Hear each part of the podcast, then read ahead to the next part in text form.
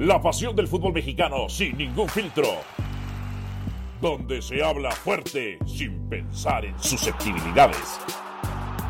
Aquí arranca Voces en Juego. Bienvenidos sean todos ustedes a su podcast mágico musical Voces en Juego.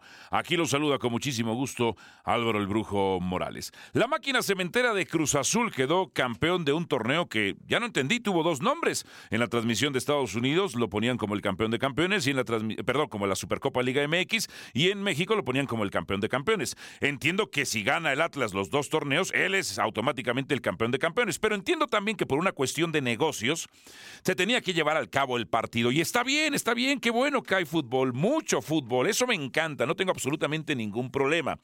Cruz Azul Cruz Azul ayer estuvo a punto de vivir una cruz azuleada. Yo entiendo y lo sé, lo más importante es ganar. Ganar es lo único. La gente solo quiere a los ganadores.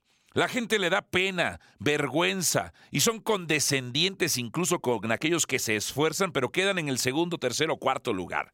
Pero los ganadores son lo verdaderamente importante en el fútbol como en la vida misma. Cruz Azul ayer ganó, sí es lo importante.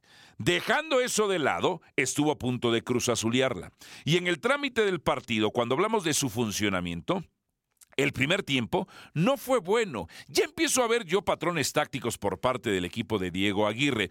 Uno de ellos es a la recuperación de la pelota, a la recuperación de la pelota, sobre todo de media cancha, conservarla. Sí es un planteamiento, valga la redundancia, conservador, no es muy agresivo. Es ellos recuperan, pueden recuperarla incluso en tres cuartos del terreno de juego o adelante de este.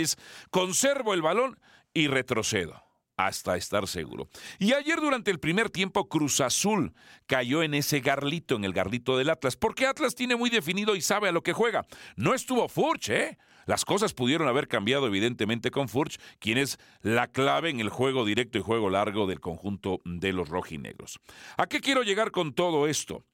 Cruz Azul estuvo a punto de perder. Si la familia celeste, el pueblo celeste, que alguna vez fueron mis hermanos, creen que Cruz Azul, por haber ganado este trofeo, será un candidato sólido o va a ganar el torneo de liga, están muy equivocados.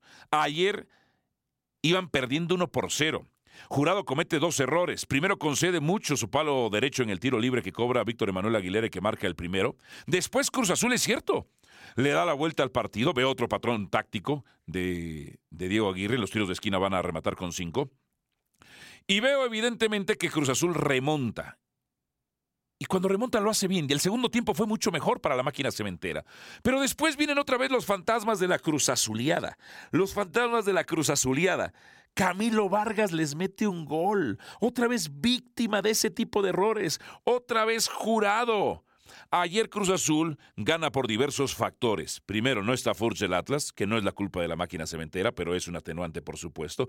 Y dos, estuvieron a punto también de Cruz Azularle en la serie de disparos desde el manchón penal cuando Escobar falla uno. Cruz Azul gana este trofeo porque Atlas falló más, esa es la verdad. Su funcionamiento el primer tiempo no fue bueno, no generan buen fútbol de tres cuartos de cancha para adelante. Su defensa sigue siendo endeble. Abraham y el Catita en la central no son solución, no van a solventar problemas. Se va a extrañar al joven Pablo Aguilar, no al viejo, al joven. Sí, el viejo permitió aquí el gol de dinero en la CONCACAF Liga de Campeones. Ya no estaba para Cruz Azul, tampoco lo estaba Aldrete. Aldrete terminó jugando prácticamente central en línea de tres, ya no podía ser lateral por, por falta de velocidad, por falta de condiciones, no de calidad, sino por falta de condiciones. No se confíen, no se confíen, no se ilusionen. Este Cruz Azul, jugando como lo hizo durante los 90 minutos en la evaluación global, no va a ser campeón del fútbol mexicano. Eso es lo primero que quiero decir. Lo segundo, Supongo, me imagino, por lo que he leído en redes sociales, que los aficionados de las Chivas Rayadas del Guadalajara estaban sumamente preocupados, consternados de que Atlas fuera a ganar otro título. Imagínense, tres títulos de manera consecutiva. Porque si algo nos enseñó a toda la industria y al medio futbolístico mexicano, Matías Almeida, es a presumir los títulos que antes nos valían más. Sí, Matías Almeida, hábilmente, inteligentemente, porque es un es un, es un ser colmilludo, es un ser hábil, es un ser listo, eh, es un ser vivo. Dijo, hay que festejar todo. La Copa contra el Morelia C, contra el Monterrey B, hay que festejarlo todo. La CONCACAF Liga de Campeones que antes no le dábamos valor, hay que festejarlo todo. Perfecto, perfecto. Si eso Matías Almeida nos dejó como su legado, pues hay que festejar todo.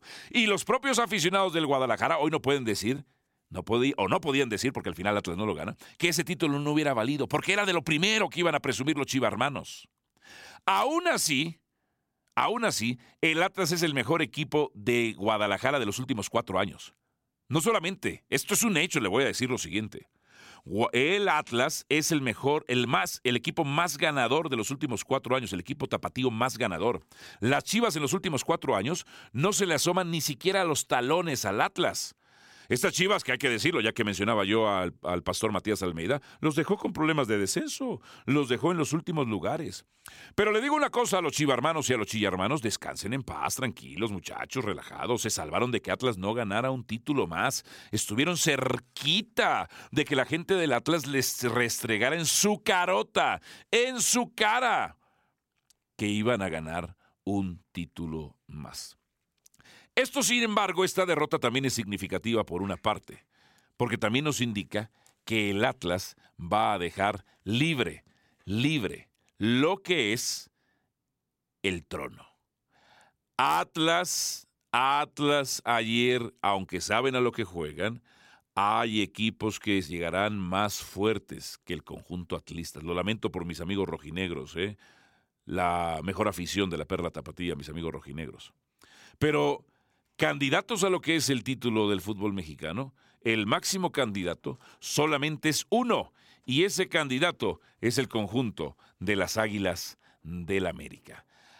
Así que, mis amigos, mis hermanos, yo les estaré platicando a continuación lo siguiente. ¿Por qué creo? Le voy a dar mi lista. ¿Quiénes son los mejores equipos de cara a este torneo y por qué?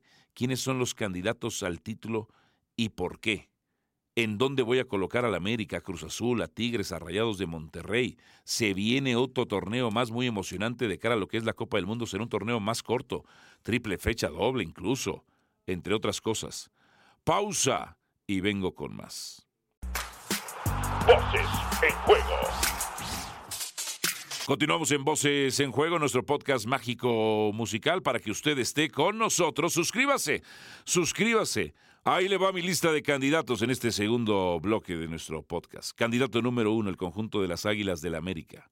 El América es el candidato número uno. Si durante la gestión del Tano Ortiz levantó este equipo del lugar 18, del último lugar, y le fue ganando a todos los equipos que estaban arriba de él, si durante esa gestión fue la mejor ofensiva, fue la mejor defensiva, fue el equipo con más goles a balón parado durante esa gestión, mejoró su, juego combinativo por carriles interiores, no solamente por fuera como lo hacía con Solari, este miembro de los Choros Valdano Bielcistas Menotistas. No, no, no, no. Lo hizo muy bien Fernando Ortiz. Y eso que no tenía a buenos defensores centrales. Oye, pero Bruno Milcar Valdés, Bruno Milcar Valdés es un histórico del América y tengo mil argumentos para decirles por qué Bruno Milcar Valdés es uno de los mejores defensas del América, pero ya no lo es. Pero ya, y eso que no tiene ni siquiera 30 años, ya no, vino a menos. Y Cáceres es un desastre, por más que algunos lo quieran defender, se la pasa en el suelo.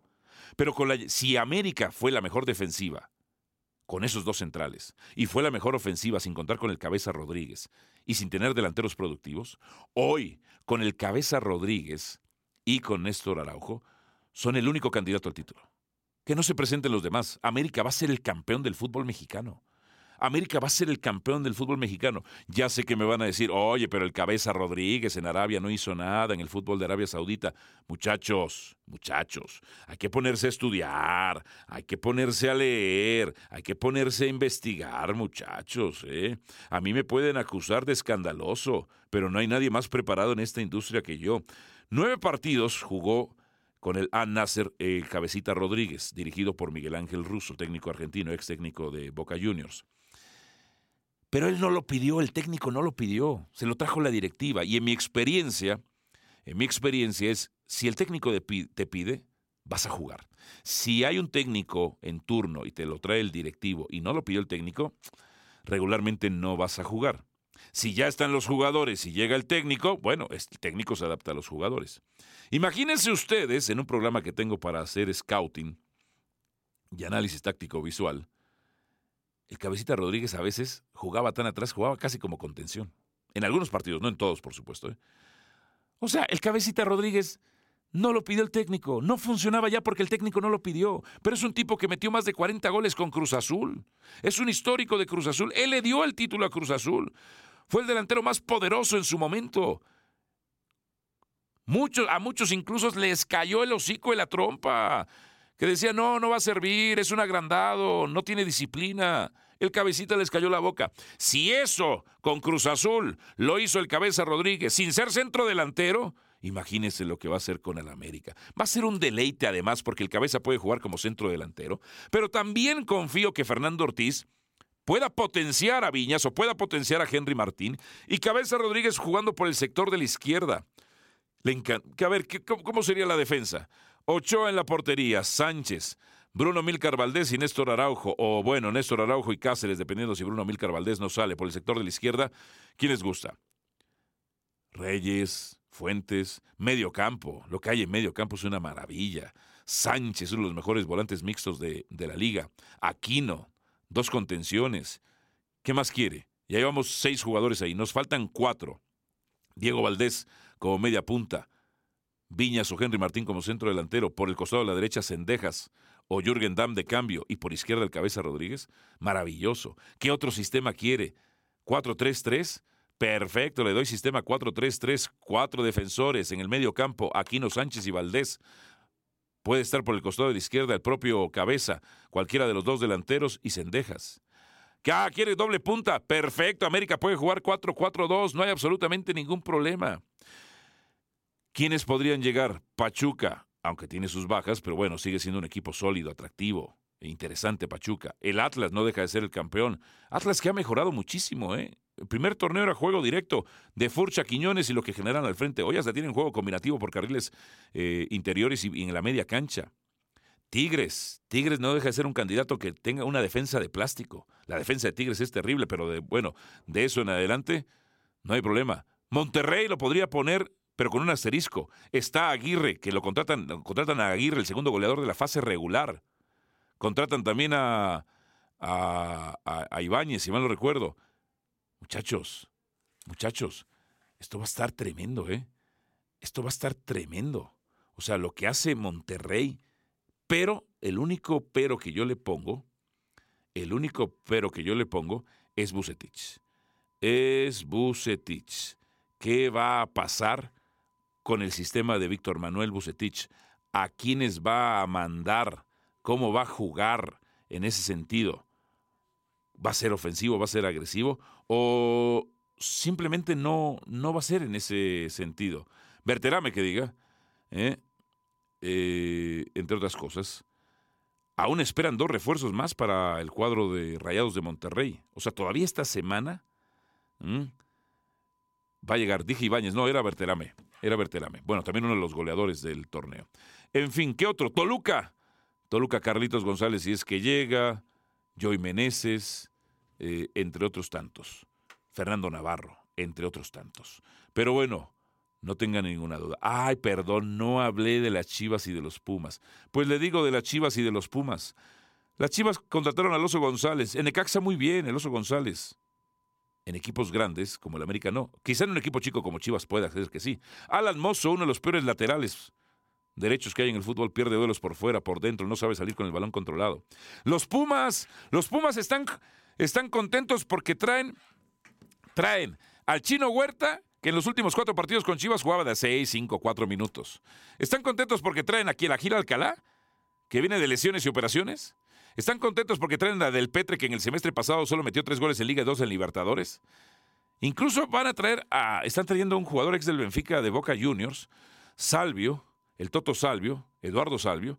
Y me estaba metiendo yo en las redes sociales, perdón por investigar y averiguar. La gente de Boca está feliz de que Eduardo Salvio se vaya de Boca. Está contenta porque se la pasaba lesionado, porque era caro y porque no funcionaba. Y eso es lo que va a obtener Pumas. Pero ellos siguen creyendo los Pumas que son un buen equipo. Torneo anterior 11, el anteanterior 11 y el anteanteanterior 15. Sigan soñando, los Pumas, el único equipo que ha permitido que ha permitido dos veces que dos ligas distintas a la Liga MX acudan al Mundial de Clubes. Suscríbase a este podcast, suscríbase a este podcast. Los esperamos con muchísimo gusto, como siempre, aquí en Voces en Juego. Saludos y nos escuchamos. Chao, chao. Aquí termina Voces en Juego. Nos escuchamos de nuevo para repartir más verdades del fútbol mexicano.